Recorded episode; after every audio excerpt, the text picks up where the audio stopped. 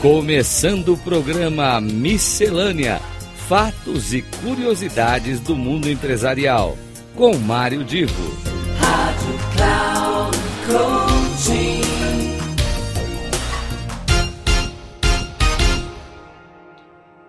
Eu sou Mário Divo e começa agora mais um Miscelânea.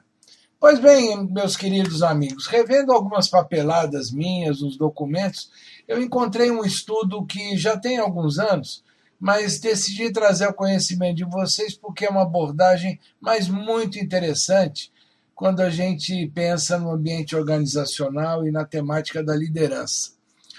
Esse é um trabalho científico que foi apresentado num, em um evento internacional na Austrália e a autora do estudo, ela se chama Nada Wenzel, ela deu um título muito sugestivo para a apresentação e que, numa versão livre para o português, a gente pode dizer da seguinte forma: De zumbi a zorro, uma abordagem da neurociência para a liderança. Uh, o título é interessante, vamos então tentar entender o que, que ela quis trabalhar com todo esse conteúdo. Ela afirmou que existem dois princípios que podem ser aplicados quando a gente pensa em liderança. Um ela chamou de inércia, que é aquele famoso deixa estar para ver como é que fica. E o segundo princípio ela chamou de momentum. Momentum. Ou seja, ela quis dizer que quando existe algo que já está em movimento e a gente acrescenta uma força, uma energia, a gente consegue alterar esse movimento. Na organização, em qualquer organização, quando a, quando a gente pretende criar uma cultura de mudança, é importante entender que esse movimento para a mudança exige que haja uma energia, uma influência maior do que aquela que é colocada por quem faz a oposição ao processo de mudança. Até aí, o que a gente está falando é mais ou menos óbvio, mas vamos ver como é que ela continua. Segundo a autora, a Nada Wenzel, quando a gente entende o funcionamento do cérebro como se são tomadas as decisões na organização, a gente pode influenciar que as mudanças aconteçam e os objetivos sejam atingidos. Essa analogia que ela faz com o zumbi e com o zorro explora padrões típicos de comportamento que às vezes são inconscientes ou conscientes.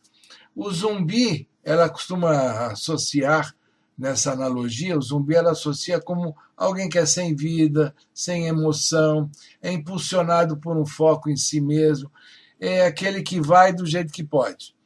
O zorro é, nessa analogia, é alguém ágil, dinâmico, ele é intuitivamente é, conduzido por uma preocupação com os outros.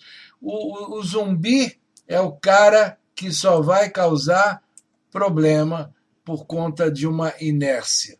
O Zorro não, o Zorro corre com segurança, responsabilidade e, principalmente, ele se conecta emocionalmente com as pessoas, com seus liderados, com seus colegas e até interrompe, quando necessário, algumas situações que colocam o objetivo em risco.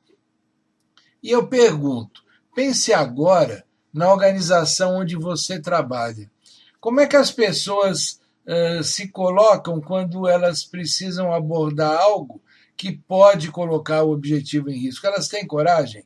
Elas ousam abordar? Ou elas têm medo que alguma coisa pode acontecer? Elas têm alguma restrição para falar? Elas têm medo de serem taxadas como alguém que só fala alguma coisa negativa, alguma coisa errada? Enfim, segundo a Nada Wenzel, os quatro pontos para a liderança bem sucedida, que são é quase como assim carimbos que o zorro deve ter, obviamente que a essa altura ninguém quer ser zumbi, o zorro deve ter é lembrar o seguinte, que em todas as decisões que são tomadas há uma motivação por um determinado sentido emocional, que é aquilo que muita gente já fala, o prazer ou a dor.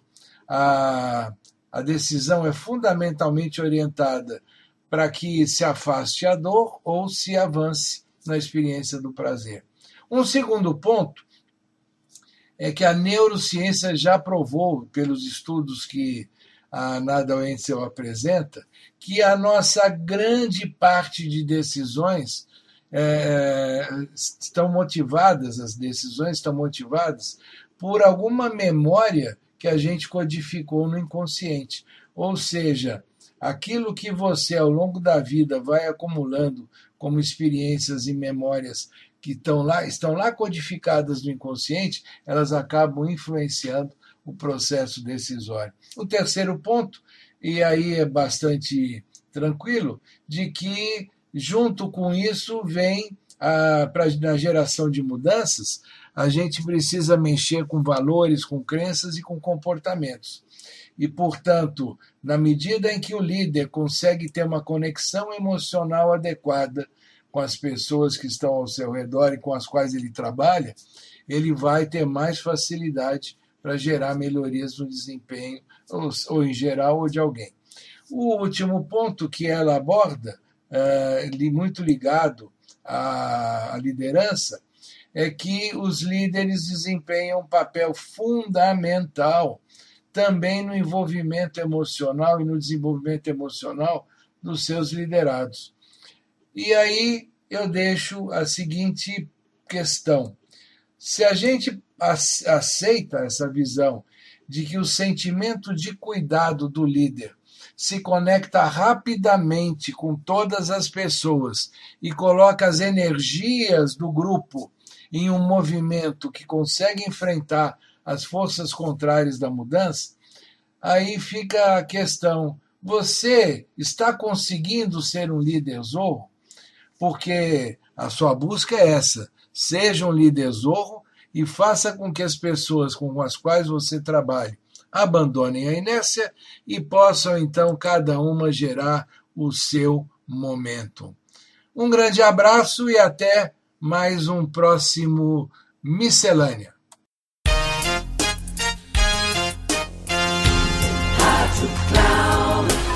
Chegamos ao final do programa Miscelânea: Fatos e Curiosidades do Mundo Empresarial, com Mário Divo.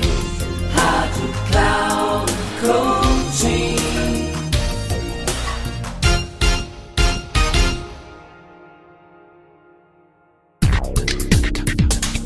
Ouça Miscelânea: Fatos e Curiosidades do Mundo Empresarial, com Mário Divo.